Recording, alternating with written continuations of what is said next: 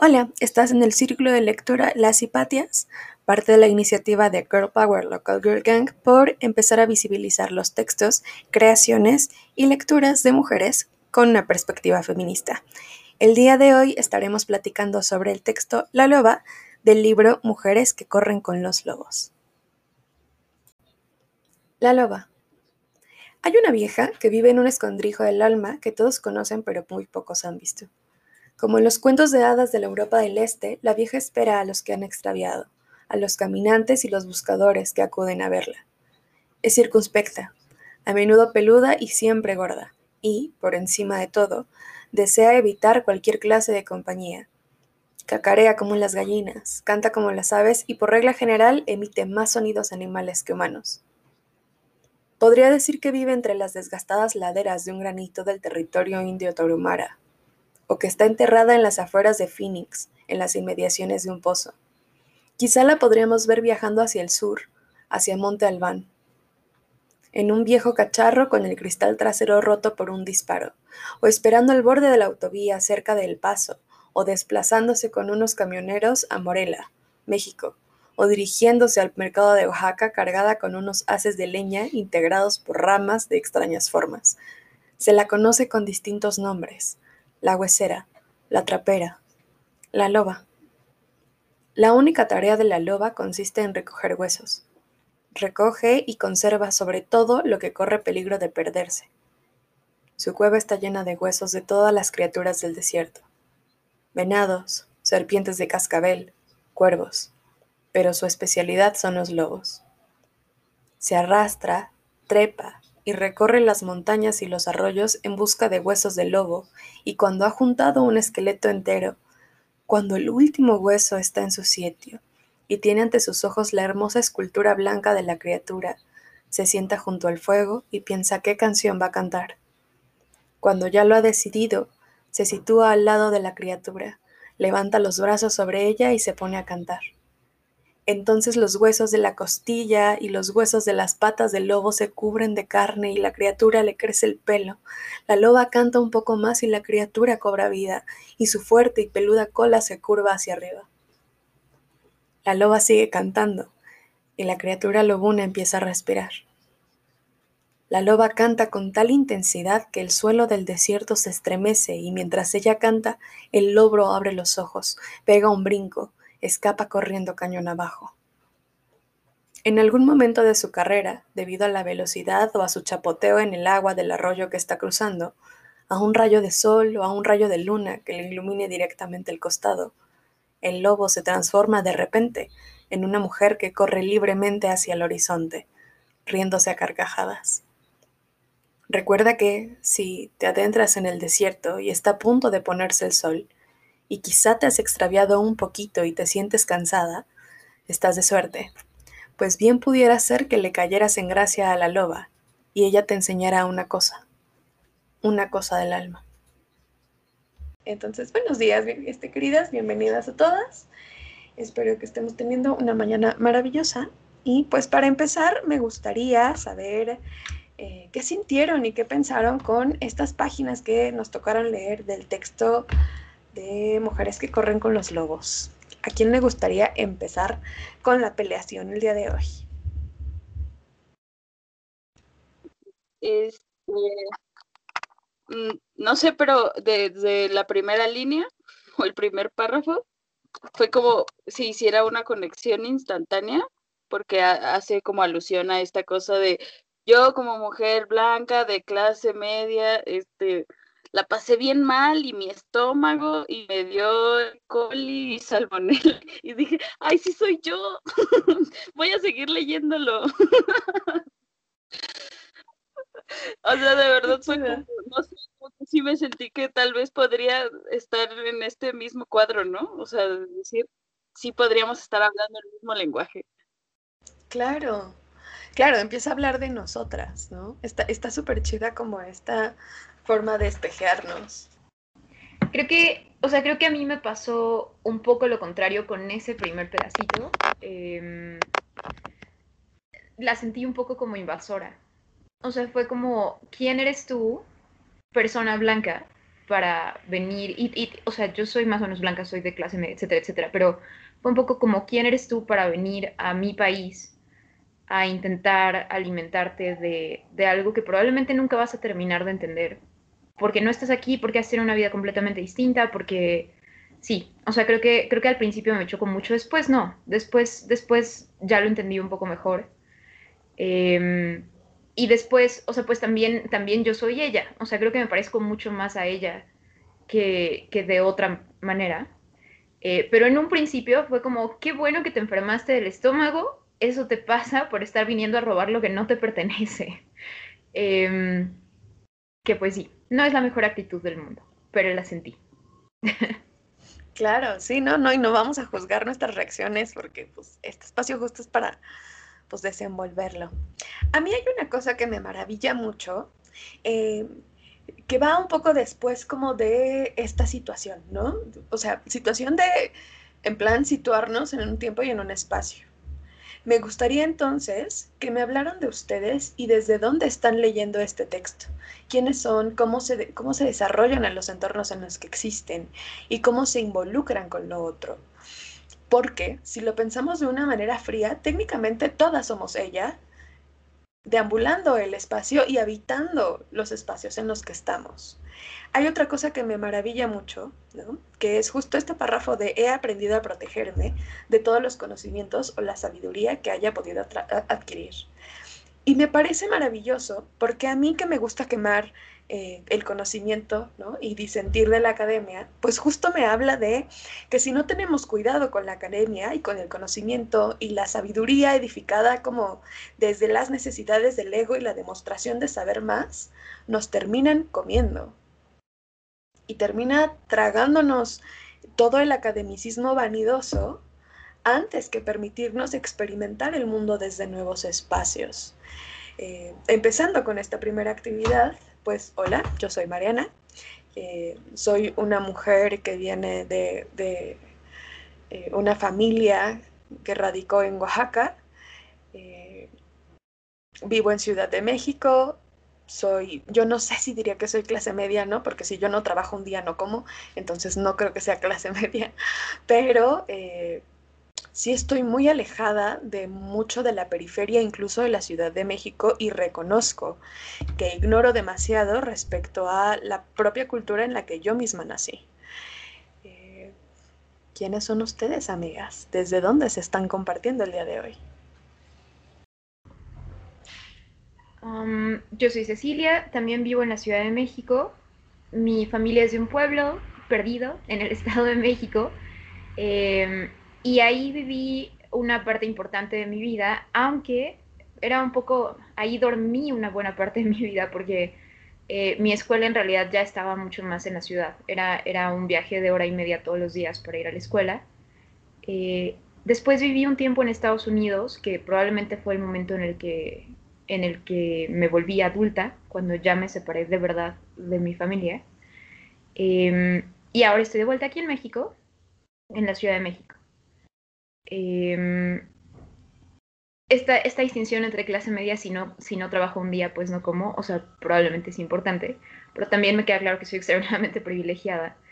Em, y, y, eso es importante. Justamente ayer platicaba con un amigo y le decía, es que de repente siento que no tengo raíz. Em, y en eso el libro me habló mucho.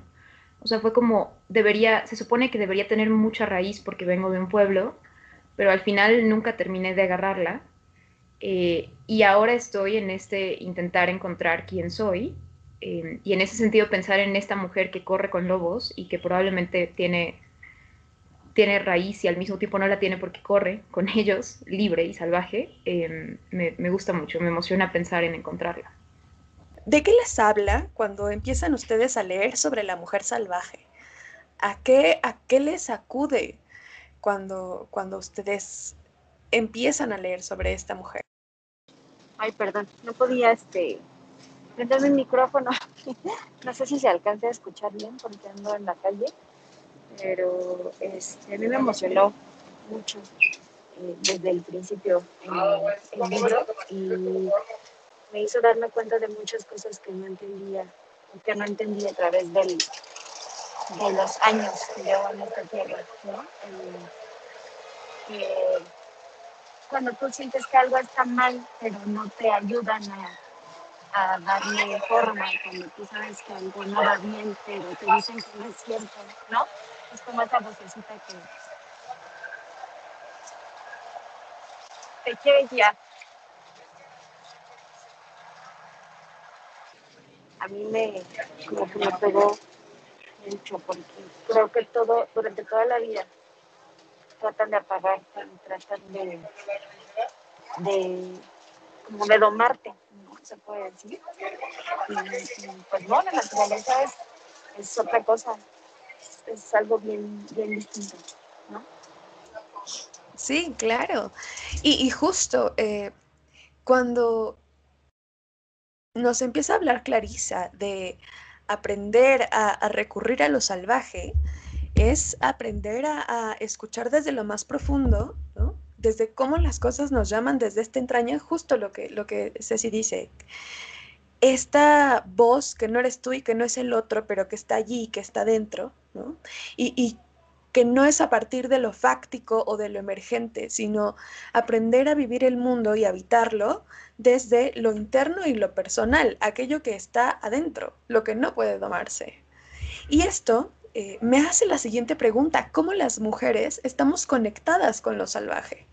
Y me recuerda un poco al postulado que tiene en general el feminismo negro y eh, que, que Afroféminas, me parece, eh, ha, postulado en los últimos meses, que es eh, en esta dialéctica, ellas postulan que antes que mujeres fueron negras y antes que humanas fueron bestias, ¿no? Y entonces es donde todo lo salvaje es aquello que no puede ceñirse a un canon, que no se puede controlar y que entonces la occidentalización, ¿no? Y, y todo este tipo de eh, corriente de pensamiento de la blanquitud nos dicen que tenemos que empezar a domarnos para poder entrar al mundo civilizado.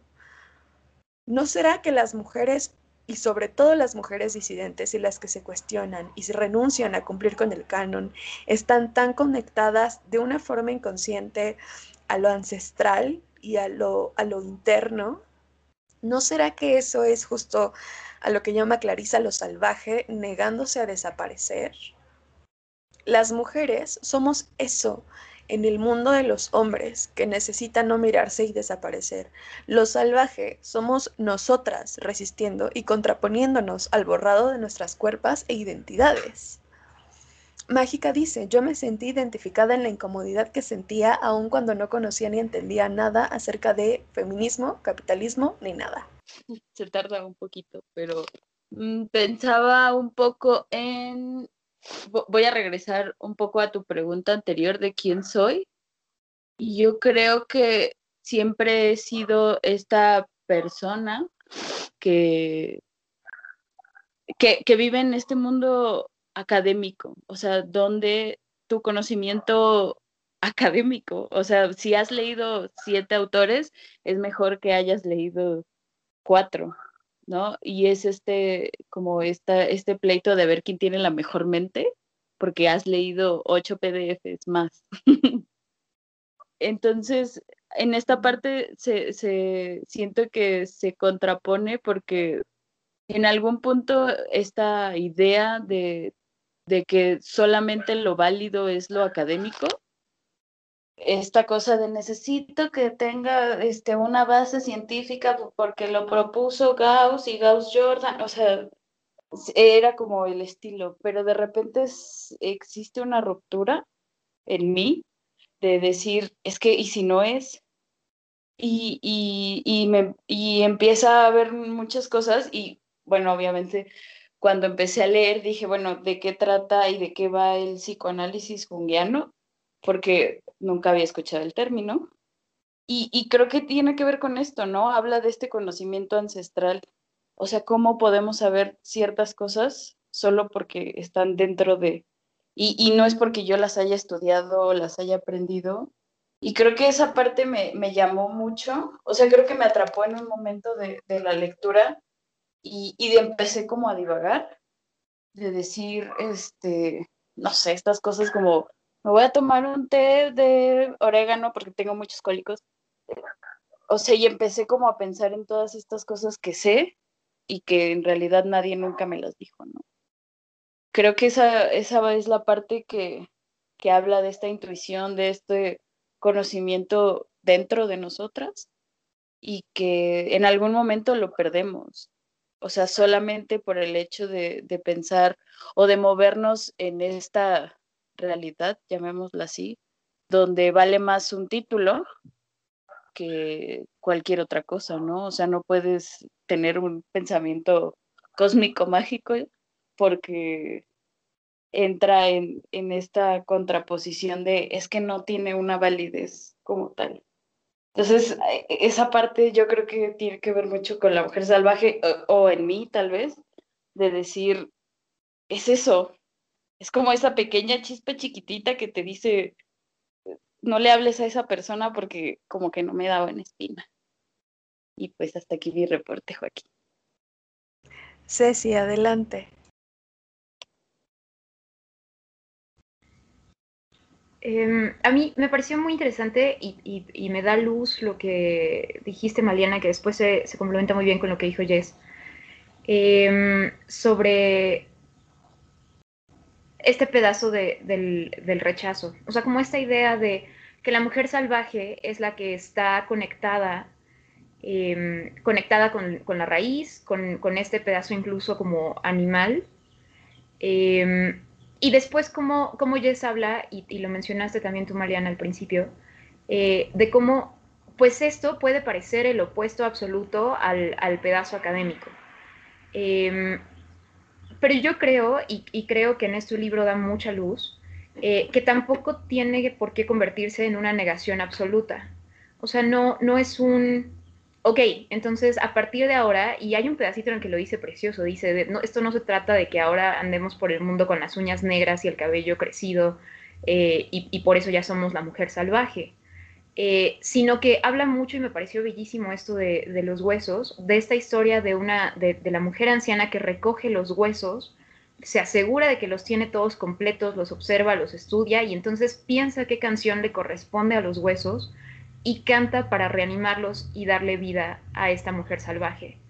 Eh, y entonces creo que no es un desechar por desechar. El tema es que, eh, y el comentario, o sea, la listita que hizo aquí ay, no, no alcanzo a ver su nombre, pero la listita que hizo aquí una de las chicas que no habló, eh, lo del feminismo, el capitalismo, eh, y después el extremo academicismo y demás, yo creo que lo que hacen es que muchas veces cuando no los estamos haciendo pensando en los huesos, eh, lo que hacen es que nos, nos, nublan la vista. O sea, si estamos clavadas en, en, el capitalismo, si estamos clavadas en el patriarcado, etcétera, etcétera, pues no alcanzamos a ver los huesos que tenemos enfrente, ni a entender que tenemos el poder de elegir una canción eh, y, cantarla. Pero, pero pues sí puede haber herramientas de todo esto que no sean útiles, no sé si el patriarcado y el capitalismo, pero definitivamente pues ahorita estamos leyendo un PDF y el PDF nos está dando herramientas para juntar huesitos, ponerlos enfrente de nosotras y cantarles.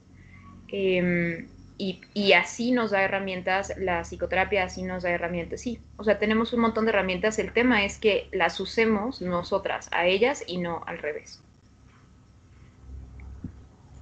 Claro, y que sería bien importante también empezar a reconocernos tal vez como este saco de huesos, que constantemente está reerigiéndose, Cada vez que adquirimos un nuevo conocimiento intuitivo o no, académico o no, algo en la, en, en la forma en la que pensamos el mundo y lo habitamos cambia y se reestructura. Y entonces, esto justo lo que dice Ceci, elegimos una vez más qué canción cantar. A veces son las mismas rotondas que han cantado históricamente, pero a veces son estas que no son las mismas Como esta canción que tarareas sin saber cuál es y sin que tenga un ritmo y sin que sepas que sigue, porque es algo que cantas tú para ti. Hay un arquetipo, este, este, esta situación que hay con el cuento de la loba a mí me maravilla mucho, porque me hace reconocerme, a mí Mariana, desde dos lugares diferentes. La primera como una mujer carroñera, como yo que disiento de absolutamente todo lo que digan, esto es así, entonces, justo me hace desgranarlo y decir, esto no me late. O sea, de todo este discurso, la mitad a mí no, me, no, no puedo con él. No me parece que sea por ahí, ¿no? Y entonces empiezo a desgranar absolutamente todos los discursos, incluyendo los míos, para poder guardar y atesorar y compartir estas piezas que voy encontrando en todo lo que me rodea y entonces crear nuevas cosas, ¿no? Sobreviviendo y conservando todo lo que pudo haber sido explotado y todo lo que puede estar a punto de ser extinguido, que es la crítica. O sea, esta crítica, con esto no estoy diciendo que la gente no critique, ¿no? Sino esta crítica consciente de mí a partir del otro y de lo otro a partir de mí. Pero en esto, la plena conciencia de que soy yo la que está posicionada en ese lugar. Y al mismo tiempo, me reconozco como parte de los retazos que nos enseñan que debemos ser y ejercer, ¿no? Y entonces me pregunto, ¿quién si no lo salvaje para reencontrarnos y trasladar toda esta esencia de cosas que empatan con nosotras, hechas costales, en una mujer que se libera? Y entonces pienso en que tal vez también lo salvaje puede encontrarse en el amor de otras mujeres. ¿Quién nos enseña sino la historia de otras mujeres? Y esto lo pienso cuando justo Clarisa nos platica, ¿no? Nos dice, para que podamos vivir el texto necesitamos colocarnos como la actriz y no como, ah, bueno, es un libro, ¿no? O sea, ah, sí, bueno, es caperucita roja. No. Si es vivencial, tenemos que colocarnos dentro de lo que está pasando. ¿Quién sino nosotras para ser la salvaje que nos salva y nos reencuentra en estos pedazos del desierto? ¿Qué canciones, sino las que salen de nuestras propias entrañas, las que nos proponen una catarsis y son las que nos reviven? ¿Qué voz nos reagrupa en algo vivo, sino la propia y al mismo tiempo la de la manada? Hay una cita que me parece increíble que dice, la loba nos enseña lo que tenemos que buscar la fuerza indestructible de la vida y los huesos. Cantar significa decir la verdad acerca del propio poder y la propia necesidad, infundir al alma a lo que está enfermo o necesita recuperarse, y que básicamente es la apropiación del quiénes somos. Hay una pregunta que a mí me encanta hacérselas y que hace días puse un statement político al respecto, que es ¿quién eres tú? ¿Quién eres tú después de la crisis llorando enfrente al espejo desnuda a las 3 de la mañana? ¿Quién eres tú por las mañanas cuando te despiertas? ¿Quién eres por las tardes cuando acabas de comer? ¿Quién eres en las noches cuando estás hasta el culo del mundo? ¿Quién eres? ¿Y cómo se transforma eso a lo largo del día? ¿Cómo recuperas y en qué momento recuperas lo que es tuyo y para ti? Este, aunque sea el ir a comerse al baño, ¿no? A escondidas un chocolate porque no quieres compartirlo con nadie. Por ejemplo, ¿en qué momentos nos permitimos reencontrarnos con nosotras. Mágica dice, también me identifico desde el desborde de la rabia, la frustración, el coraje y mis ganas viscerales y fantasías de querer matar, de querer casi matar ante situaciones de negligencia, alevosía e injusticia. Perdón, amigas, ahí a veces siento que así me pongo muy salvaje. Claro, porque es lo que nos llama en la entraña del mundo. O sea, ¿con qué nos reconocemos en el mundo? y vienen preguntas importantes. O sea, si cantar y elegir una canción es hablar con nosotras en, voy a ponerlo entre comillas porque me rasca un poco la espalda, ¿no? Pero si cantar es hablarnos a nosotras mismas en el lenguaje verdadero, cierro comillas, entonces es decirnos todo aquello que necesitamos y debemos escuchar de nosotras mismas, aunque no sea divertido todas estas situaciones que decimos, híjole, o sea, quisiera evadirlo para siempre y por siempre, ¿no? Pero es, es, es ser honestas con nosotras, es encontrarnos genuinamente en los espacios que habitamos, desde dentro y hacia afuera. Y entonces cantar sobre nuestros huesos es reencontrarnos en nuestros pedazos y en los límites del mundo que habitamos. Es hablarnos sobre nuestras estructuras básicas y reerigirnos, construirnos a nuestras medidas en nuestros espacios y no desde lo que nos dijeron que teníamos que desterrar, ¿no? abrazando todo lo que era nuestro y a lo que tal vez nunca va a volver a ser nuestro, habitando este cambio y habitando a la otra, que también soy yo. Y entonces habla de la mujer que lo sabe, ¿no? Dice, la mujer que lo sabe conocía absolutamente todo y creó a una mujer con una de las arrugas de sus pies. Y aquí, amigas, tengo un ejercicio maravilloso que es cómo son sus pies. ¿Qué relación tienen con ustedes con sus pies? ¿Cómo los tratan? ¿Cómo caminan por el mundo con ellos? ¿Cómo los reconocen? ¿Les gusta andar descalzas? ¿Se sienten cómodas? ¿Por qué? Aquí pienso y reconozco mis pies, los espacios que han habitado, cómo cambian y cómo su textura se modifica en ciertas épocas que casualmente tienen que ver con mis estados de ánimo. Usualmente cuando estoy muy ansiosa, muy nerviosa e incluso enojada, camino mucho y entonces como suelo caminar descalza, bueno, eso parece lija, ¿no? Los pies con los que conocemos el mundo, el camino y memorizamos los espacios por los que deambulamos, los que nos permiten no volver a lugares a los que no fuimos bienvenidas, a los que nos herimos, a los que permitimos, nos permitimos herir a los otros. Son estos mismos conductos con los que deambulamos el mundo de manera errática y certera al mismo tiempo. Y entonces, la siguiente pregunta es, ¿cómo son los espacios que habitamos? ¿Cómo los habitamos? ¿Sentimos arraigo alguno de ellos? ¿Qué sentimos cuando caminamos por espacios que no conocemos? ¿Y qué sentimos cuando volvemos a espacios que solíamos conocer? ¿Qué pasa cuando esos espacios somos nosotras mismas? Ya sé que se puso bien rudo, amigas. ya me imagino las caritas de todas de...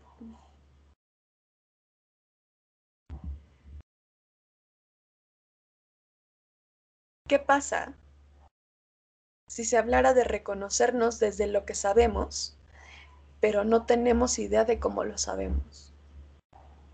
Justo lo que decía Jess hace rato, ¿no? Estos conocimientos, que a mí me gusta llamar los conocimientos intuitivos o conocimientos hereditarios, que son cosas que la familia sabe, que nadie sabe cómo sabe la familia, pero que están dentro de la familia, ¿no? Sea, esto, el, tecito de, orégano para que, te, que te baje el cólico. El tecito de bugambilia con miel para que se te salgan las flemas. No, sé, en, en, mi familia, no sé si en su familia también lo hagan, pero en mi familia nos tronaban las anginas en las plantas de los pies. ¿Cómo? No tengo idea. Pero pasaba y te curabas, ¿no? ¿Qué pasaría entonces si nos reconocemos desde estas voces que están dentro de nosotras, que no solo son fácticas, que no, no solo nos dicen cómo deambular el mundo y cómo quitarte la tos, sino que cuando tenemos un problema, algo en la entraña te dice, güey, no es por ahí, ¿no? Pero como todo apunta a que sí es por ahí, vas y no sale y dices, no era por ahí. Yo sabía que no era por ahí. ¿Qué pasa si hoy, hoy, cuando escuchen esa voz, le hacen caso? Qué sienten. Y entonces me posiciona en otra, en otra situación, que es algo que pretendo que esto sea una actividad que hagamos en este círculo, o sea, como de tarea, digamos, ¿no? Que es, si la mujer que todo lo sabe está dentro de nosotras, porque es parte de nosotras, ¿cómo es? ¿Cómo la imaginan? Cómo se llama, físicamente cómo se ve, a qué huele, a qué sabe, de qué color es su piel, cómo son sus ojos, cómo viste, cómo es su cabello, cómo la reconoces en la calle. Y más importante, cómo nos comunicamos con ella, cómo es su voz. ¿Qué le ofreces a esa voz cuando llega? ¿En dónde vive? ¿Cuándo contactamos con esta voz? En algún punto, Clarisa nos platica que no puedes llegar a ella como, pues, mandarlo en WhatsApp, ¿no? O sea, dice, güey, pues, la que todos lo saben no es un ente que está enfrente de ti, güey. O sea, habita en otros espacios y de otras formas. Y entonces postula que una de las formas en las que podrías escucharla es por medio de lo inacible, ¿no? Lo que es subjetivo, lo que es intangible, y, dice cosas como la poesía, la música, la danza, la meditación, que pretenden mantenernos en el momento en el que estamos y habitarnos por completo. Y entonces me surgen otras preguntas, como en el cómo me comunico conmigo. ¿Qué siento? ¿Qué pienso? ¿Y qué experimento? Cuando no tengo la obligación de pensar en nada? ¿Qué sienten cuando están, o cuando estaban, porque pues estamos en pandemia y no se puede, ¿no? Pero ¿qué sienten cuando están en un concierto? Que están disfrutando un montón y que están desconectados de la realidad y entonces de pronto parece que el mundo cambia de dimensión y de forma y, que uno está en otro lado. ¿Qué pasa cuando uno está súper into en un libro? ¿Qué pasa cuando una baila y baila y baila y estás tan cansada y sientes que te quieres caer, pero no dejas de bailar porque tienes energía, porque tu cuerpo te lo pide? ¿Cómo experimentan ese espacio donde solo están ustedes? Y entonces me devuelve la primera pregunta, ¿quién soy cuando estoy sola? ¿Cómo me hablo cuando hablo conmigo? ¿Cómo es mi voz cuando me escucho?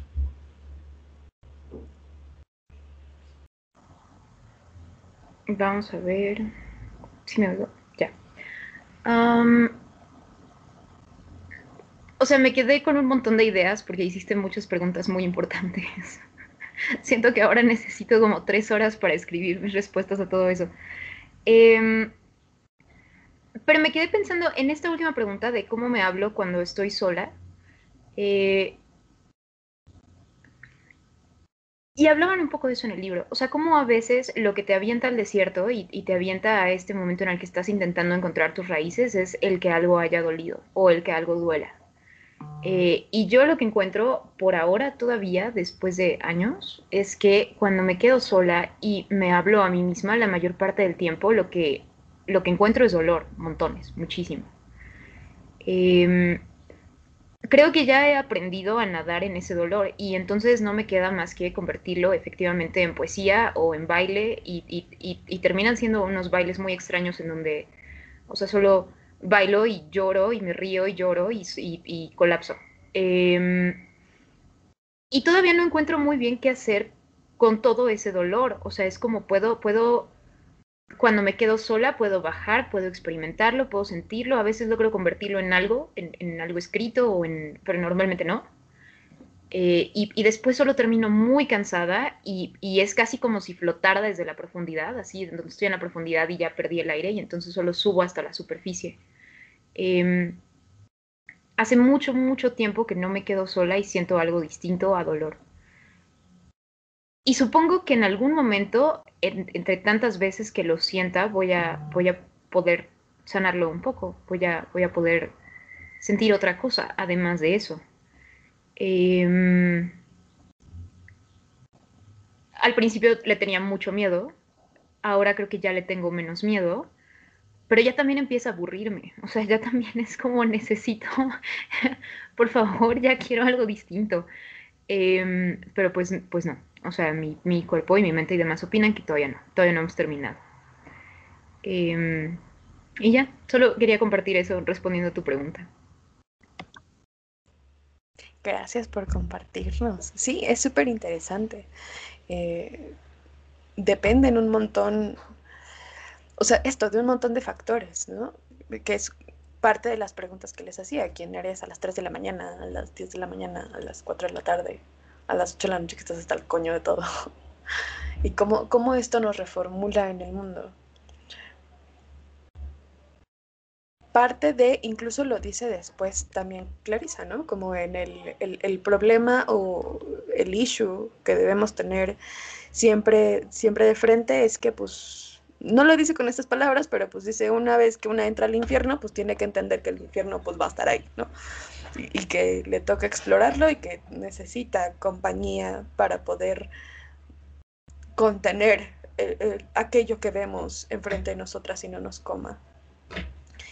¿Qué pasaría si con estos dolores y con estos pesares y con estos pensamientos empezáramos a amigarnos. O sea, justo desde lo salvaje, como en lugar de resistirnos y pelear con ellos y hazte tantito para allá un rato porque no quiero lidiar contigo, decimos, bueno, pues está aquí, güey. O sea, e-, es parte de nosotros, ¿no? O sea, siéntate, vamos a platicar, a ver qué necesitas y qué te puedo dar, ¿no? Igual y como el Babadook, nomás le dejamos un vasito de leche en las noches y todos chidos y seguimos avanzando. Si no han visto el corte Babadook, ahorita se los pongo en el grupo. Eh, y entonces nos supone ser conscientes de nosotras, ¿no? Y, no es un proceso sencillo.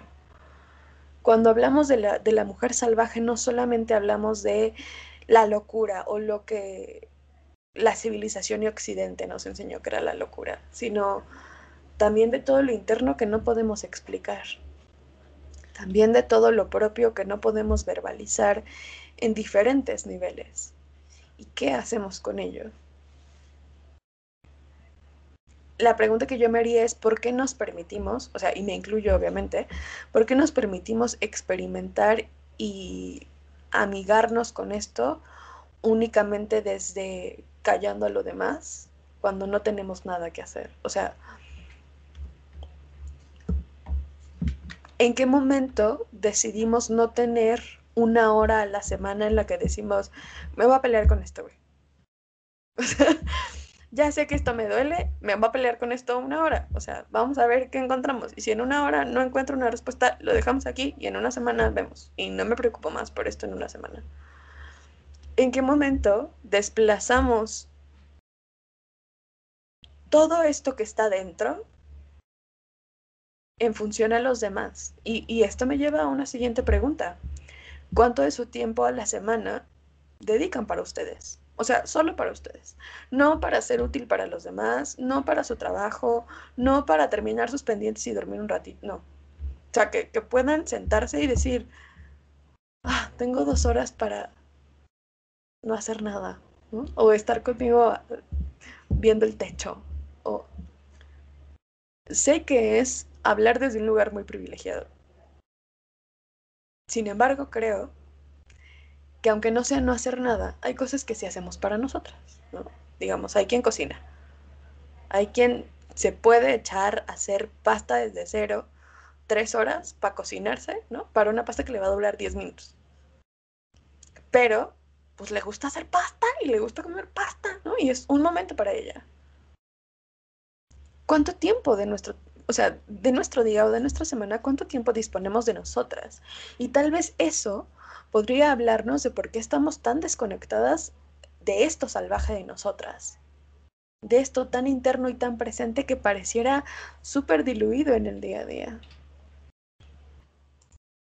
Hola, este, fíjate que yo, o sea, ahorita que te estaba escuchando me, me di cuenta que, bueno, antes, no sé, hablando de unos mm, tal vez dos o tres años atrás, este, estaba yo como en la desconexión más absoluta de mí misma, ¿no? O sea, no me había percatado que apenas he empezado como a reconectar, que claro, o sea, no, sí estaba conectada con algunas cosas, pero siempre era como que llegaba esta conexión justamente en los momentos de, de ya, ¿no? De que ya te venía una tragedia, una depresión o alguna situación fuerte, o sea, enfrentarme a una situación fuerte en, en la vida, que era lo que, que me llevaba como otra vez, ¿no? Que te regresaba como, pues a huevo, o sea, es tocarlo así, pero no, no, no como por voluntad, sino porque pues ya está aquí, ¿no? Ya está aquí, ya está doliendo, ya está tronando, ya está explotando, pues a huevo hay que, hay que tocarla, ¿no? Ya no te podrías esconder. Y no había pensado, o sea, o sea, y, y pienso que pues sí, ahí sí había tenido como esta sensación y esta como conexión que ahorita estoy como ya como eh, palpándolo cuando nos dijiste que cómo se sentía y todo esto, dije, ah, no mames, sí es cierto. O sea, no es la primera vez que, que tengo esas sensaciones, pero es la primera vez que creo que me hago consciente de esas sensaciones y de esos momentos, ¿no? Entonces, en ese sentido, pues sí digo, no manches, o sea, sí estaba súper desconectada porque pues ni siquiera era consciente de lo que estaba pasando, solamente pasaba y ya, ¿no? Y pues trataba, y, y, y, la manera de, tratar, de tratarlo era como eh, pues hacer lo que sea necesario para salir lo más rápido del hoyo, ¿no? De este malestar o de, esta sensación, y, ¿no? Porque pues era doloroso. Entonces, este, y pues esa, así, ¿no? Así, e, era como transitaba o esa era la vivencia. Y, y pues eh, de ese tiempo para acá, o sea, pues creo que he ido como poco a poco, o sea, creo que el acercarme como al feminismo y a estas redes con otras mujeres y un poquito como a esta curiosidad por, por, por la parte pagana, ¿no? Por el lado pagano, la brujería y eso, eh, como que justamente he encontrado eh, que va mucho de eso, o me ha guiado lo que he ido como aprendiendo y, y eso me ha guiado a que efectivamente la gente o las personas que tenían estas prácticas, pues lo hacían como una manera de conectar con ellos mismos, con la naturaleza, con todo esto, ¿no? Y eso me ha hecho así como de, ah, no más, ¿a poco esto existía, no? y, y, luego cuando vas, voy descubriendo cosas como de la historia y me doy cuenta que pues antes era como lo más normal ¿no? O sea, antes tener ese tipo de prácticas, este, meditaciones o conciencia del otro ser era súper cotidiano. De hecho, creo que en una parte, no me acuerdo ahorita dónde exactamente porque tengo mala memoria, pero hablan como que, que era como de conocimiento común o popular que esta onda sensación de que nacías como con tu otro yo, ¿no? Como con otro ente u otra sombra que te acompañaba y era como algo pues que tenía que ver contigo, ¿no? Tu, tu yo como espiritual y que siempre andaba por ahí, una cosa así, me acuerdo. Y este, pero era así como que, ay, pues eso todo el mundo lo sabemos, ¿no? Es súper normal, o sea, como cotidiano y ahora es como una onda de, no más, estás loco, o, o, tiene que ser una onda súper mística o, o más bien viene de una religión o una creencia así, ¿no? De algunas personas, pero pues no sabemos si realmente es o no, o existe o qué pedo, ¿no? Entonces, este, y pues también me hace pensar como en, en esta, en, en, en, esta cultura occidental. Me acordé mucho del sueño que nos compartiste, que cuánto de eso también tiene que ver como con toda esta cultura de, de capitalismo, sí, pero también de materialismo y de, y de solo lo tangible y, y de todo esto en la que estamos completamente invadidos y absorbidos Digo, yo he tenido también que hacer una reflexión del uso de, mi celular y de, y de, cosas porque siento que sí te, como que te desconectan mucho de esta parte, ¿no? De este pensar, de este de estar contigo, te distraen y son muy efectivos, ¿no? Y este, y, y veo como esta también como que esta invasión también hace como una cosa de desculturación, no sé, desculturalización, por así decirlo, pero de, de, este conocimiento, ¿no? De esta intuición que a lo mejor ya teníamos y que posiblemente esté ahí, pero esté justamente como muy dispersa y en algunas personas muy dormidas, justamente porque no hay este contacto, esta práctica, esta conciencia, ¿no? Y este decir, como digo, lo que tú dijiste ahorita de a ver cuántas veces, o sea, yo voluntariamente digo, me voy a sentar y voy a hacer esto, ¿no? Y voy a trabajar con esto, voy a pensar en esto y es como que, pues no, no es un hábito al menos que, que yo haya tenido antes, ¿no? Y que no, y que no es como un hábito como cotidiano en la familia, ¿no? Que, ay, mira, está en su hora de pensar, ¿no? O, bueno, no molestes, ¿no? Así como, ay, güey, pues es que estamos viendo una película así de, güey, es que estamos meditando, ¿no? Estamos pensando, o estamos reflexionando, o estamos teniendo ese momento este, de, de soledad, ¿no? O sea, no es una cosa como cotidiana o común. Y, y pues creo que mucho tiene que ver con todo eso. Y pues ya. Claro, con el cómo la modernidad nos ha absorbido, ¿no? Entonces tiene sentido que lo contraponga con lo salvaje, que diga, eh, esto también está y existe, ¿no? Y, pueden convivir, pero necesitamos ser conscientes de que existe. Ay, no sé por dónde empezar. Eh, creo que esta parte de, bueno, no creo, esta parte de, de cuando empezó a hablar de los pies, me, me habló como en un, no sé, como en otro, como en otra onda. No sé cómo decirlo. Solo como que tuvo todo el sentido del mundo. y, y, es cierto, o sea, ahora que lo postulas de esta forma de cómo, cómo son nuestros pies, qué relación tenemos con ellos, o sea, yo creo que sí, sí me, no sé, me, vibró como algo, porque lo pienso de, no sé, tuve estos problemas menstruales y entre toda esta cosa de los test que me gustan, porque morra de los test, este, había una parte como muy importante que hablaba sobre calores, ¿no? Y que, o sea, sí está bien estar descalzo y que nos hace como ser centrados y todo, pero, o sea, también qué tanto estamos dejando escapar y qué tanto estamos dejando entrar por esta parte. Y que me pasó con una amiga, ¿no? Que me dijo, este, oye, tú crees la morra de los test, ¿cuál, este, es que fíjate que tengo estas cosas y me duele, tengo cólicos, entonces ya pues le hice una serie de preguntas y le dije, ok, tómate este té con este, estas tres este, cosas en el té. Y me dijo, ok, y entonces le dije, ¿y sabes qué? No andes descalza, o sea, si te gusta estar descalza, evita estar descalza en estos días que te vas a estar tomando el té. Y ella súper asustada, así de, ¿por qué? ¿Me voy a morir?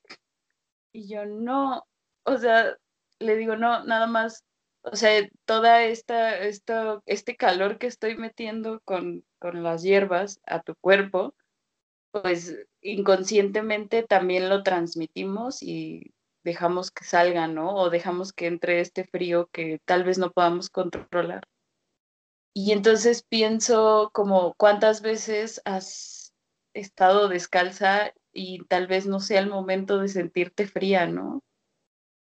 que necesites esta calidez. O sea, yo siempre he tenido este problema de, siempre tengo frío. y en el momento que empiezo a, ser consciente, ¿no? De, de, cuánto tiempo paso descalza, decía como, bueno, sí, tal vez no es el momento de estar parada así.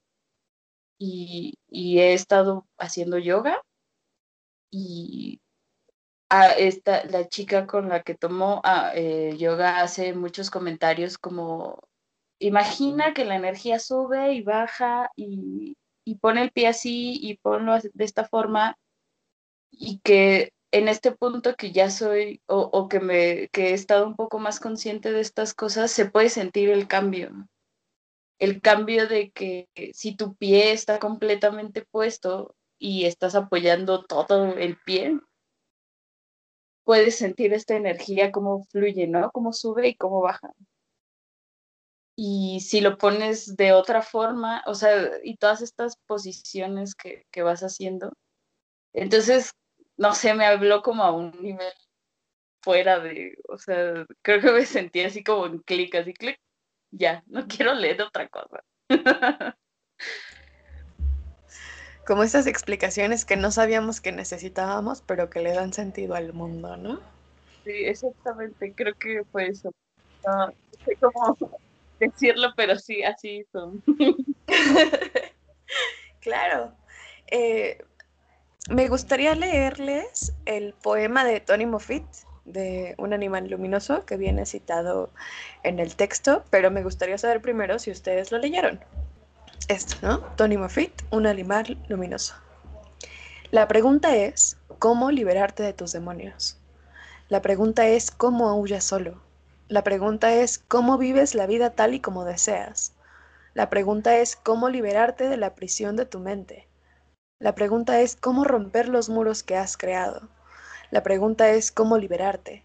Solo existe una respuesta, ir a lo más profundo del corazón de la herida ir a lo más profundo del corazón de la tristeza, profundizar dentro del pulso de las sombras, profundizar dentro de la oscuridad, profundizar dentro de la negrura de la noche.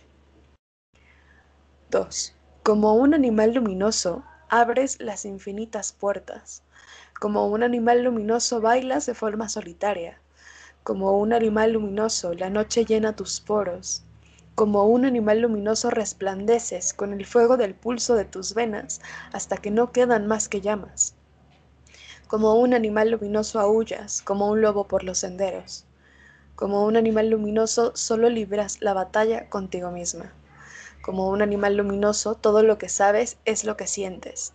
Como un animal luminoso conoces los secretos del olvido. Como un animal luminoso brillas. 3. Quiero que el día se nuble. Quiero soplarle a las hojas. Anhelo la tormenta. Es la única calma que conozco. La noche de un día gris, la oscuridad al borde de los nervios, el desenfreno de bailar como si fuese un niño, quedar preso entre el sueño, juego y realidad, hacer malabares con las estrellas o caminar la cuerda floja del horizonte. Quiero soplarle a las hojas, quiero reír con ellos, quiero reír hasta rendirme ante el viento. Quiero ser la calma en el centro de la tormenta, quiero ser las primeras gotas de lluvia que lamen los tejados, una advertencia de que los rayos y truenos están comenzando a jugar. Preguntas mi nombre, mi nombre es Haití. Preguntas mi nombre, mi nombre es Vudú. Preguntas mi nombre, mi nombre es Moyo. Preguntas mi nombre, mi nombre es tambor de nube. Preguntas mi nombre, mi nombre es baile de lluvia. Preguntas mi nombre, mi nombre es aullido de lobo. Preguntas mi nombre, mi nombre es piel de serpiente. Preguntas mi nombre, mi nombre es gemido triste. Mi nombre es malabarista de sueños, es equilibrista, es tren del misterio, amante del jazz, haz de espadas, ojos de serpiente. Preguntas mi nombre, mi nombre es animal luminoso. Primero, es un poema súper rítmico, o sea, escuché los tambores o algo y, tiene mucho que ver con este repetir, o sea, repetir el inicio, tiene un nombre esto que no me acuerdo, pero repetir el inicio en cada verso, eso, eso es brillante. Em, luego, o sea, justo me acordé de lo que les estaba contando hace, hace unos minutitos, de esta idea de... Em, pues últimamente parece que lo que puedo hacer es solo sumergirme en la herida, que era lo primero que decía, como la, la él, no sé. Em, la, la, respuesta es sumergirse en, en, lo que duele, sumergirse en la herida y nadar en ella. Creo que lo que me está faltando es la parte siguiente. Y, y esa parte me llena de esperanza. O sea, como esta idea de, bueno, ya te sumergiste y ahora Ahora como animal luminoso, luminoso abres las puertas, como animal luminoso, luminoso haces las preguntas, bailas, ardes, brillas. Em, ese, ese, o sea, creo que sí, es como un camino y me gusta que además viene como uno, dos, tres, cuatro, cinco. O sea, viene, sí, como que ya logré el paso número uno y estaba atrapada ahí y ahora el paso número dos es este que no sé cómo se hace, pero por lo menos ya sé qué es.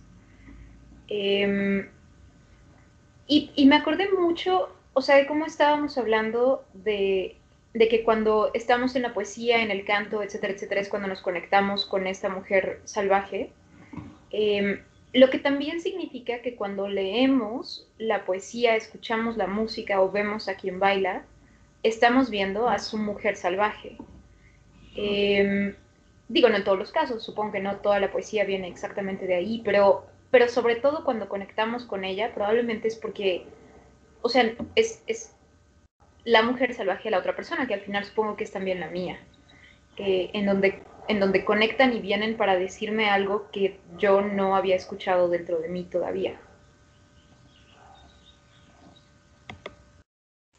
Esto me recuerda algo que hemos dicho en otras sesiones y en otros lugares, de cuando nosotras dudamos, le permitimos a la otra que dude de sí misma. Y entonces esto justo, cuando nos reencontramos con nuestra mujer salvaje, igual y le quitamos el velito de los ojos a la otra de, también tú tienes una. Y se pone bien interesante, porque para mí, en este mundo, explicaría la forma en la que conectamos con otras. Este, algo dijo que me resonó y ya la quiero en mi vida para siempre, ¿no? Estoy segura que a todas nos ha pasado en algún punto de nuestra vida. Y explicaría la forma en la que, fuera de lo, de lo racional, por decirlo de alguna forma, establecemos conexiones con las otras. Igual y no es una palabra, igual y es un abrazo. No sé si les ha pasado, pero hay gente que abraza y que dices, uy, o sea, aquí, ¿no? O sea, eh, me gusta este abrazo porque me recuerda que el dolor del mundo termina en donde empiezan sus brazos, ¿no? Y entonces nos ayuda a reformularnos todo el tiempo. Me gustaría terminar la reunión de hoy eh, platicándoles de una cita que encontré que es de eh, uno de los hermanos Taibo. En realidad es un micropoema eh, compuesto desde los hermanos Taibo, eh, que dice, me ilumino de inmenso, soy el golpe en las tinieblas. Este, pues mm, mm, justo lo que decías ahorita de, de, de que cuando alguien hizo, dijo algo que me hizo mucho sentido y, ya la quiero en mi vida para siempre, me ha pasado mucho últimamente. Cosa que curiosamente antes me había pasado solamente ocasionalmente o, con algunas personas. Me da mucho gusto saber o ahorita como hacerme consciente de que, de que estamos como construyendo estas redes y espacios de mujeres, o sea, sea como más común, ¿no? Y no como un hecho aislado, sino que sea una cosa como más frecuente y eso creo que es muy positivo y me da mucho gusto. No lo había pensado sino hasta este momento. Este, y, y, ay, no sé, o sea, en, en el texto que leíste acerca de, de, de mi nombre es, lo que me hace mucho sentido es cuando habla de la de la piel de serpiente, como que eso me hizo mucho clic, como que es algo que he visto literal, o sea, como que se me ha presentado en diferentes, como, no sé, como cosas como cotidianas que yo podría hacer como casualidades, como en un video, una foto o, cosas que he visto, pero que ha sido como constante. Todavía no entiendo bien qué signifique, pero, pero me hizo sentido como que otra vez, ¿no? Otra vez, o sea, que me haya parecido ahora de manera como auditiva y no sé qué quiera decir. Y me gusta mucho lo que compartió Ceci en, en, en cuanto a este eh, transmutación o transformación de, de, después del dolor a este animal luminoso. Eh, no lo había yo pensado o visto de esa manera. Mm, se me hizo así como de, ay, güey, yo quiero llegar a ser ese animal luminoso. Creo que no he llegado tampoco a ese estado. o a lo mejor sí, pero no sé en qué momentos, ¿no? A lo mejor han sido como estos episodios de los que a lo mejor todavía no me he hecho muy consciente y he estado por ahí, pero no sé en qué consiste exactamente, pero se me hizo muy bonito.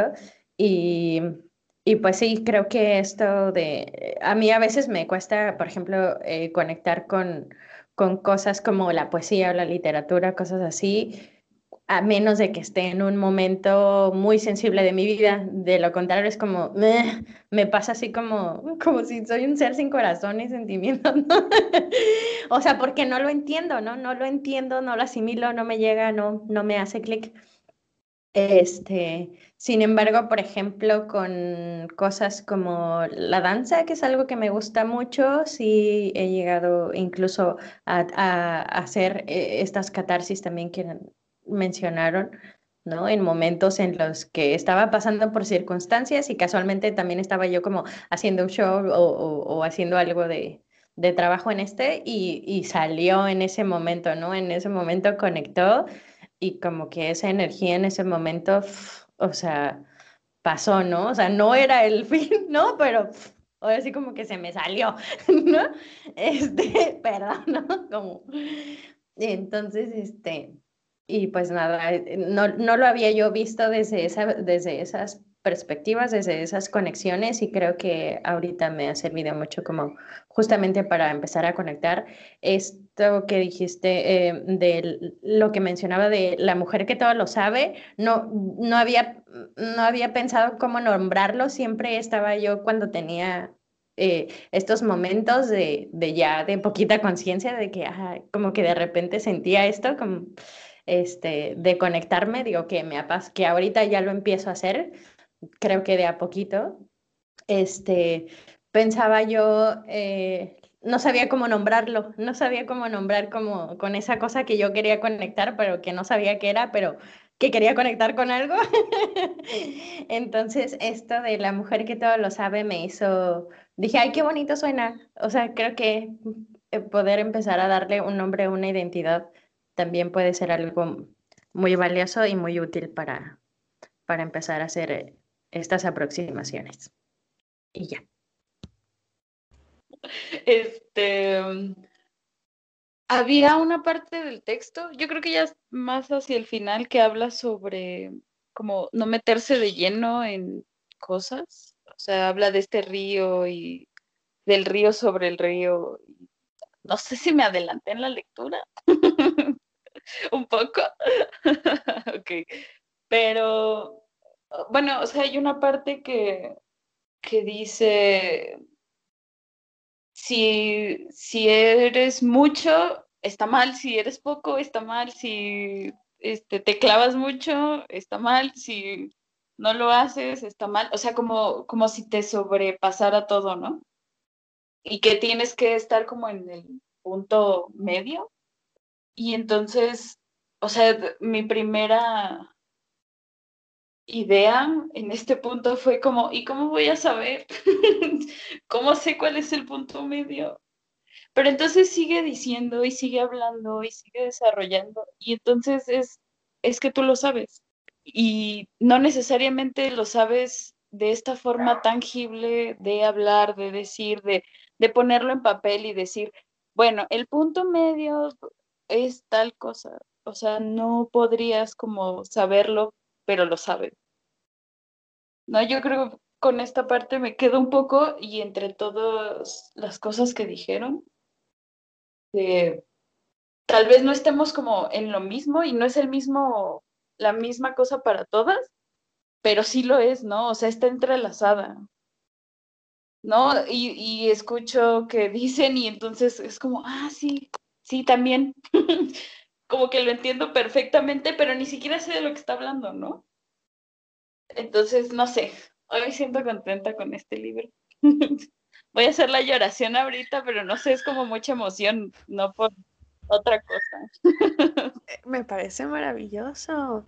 Se van a dar estos cinco minutos para conectar con ustedes. Miren, amigas, yo me voy a meter al baño a comer mi chocolate, porque si no mis perros me piden. Entonces, todos podemos agarrar nuestros cinco minutos de la forma que queramos esto, me, resta para la sesión de hoy agradecerles que estén en este espacio, que nos compartan sus ideas y las abrazo mucho. Estoy aquí para ustedes siempre que necesiten.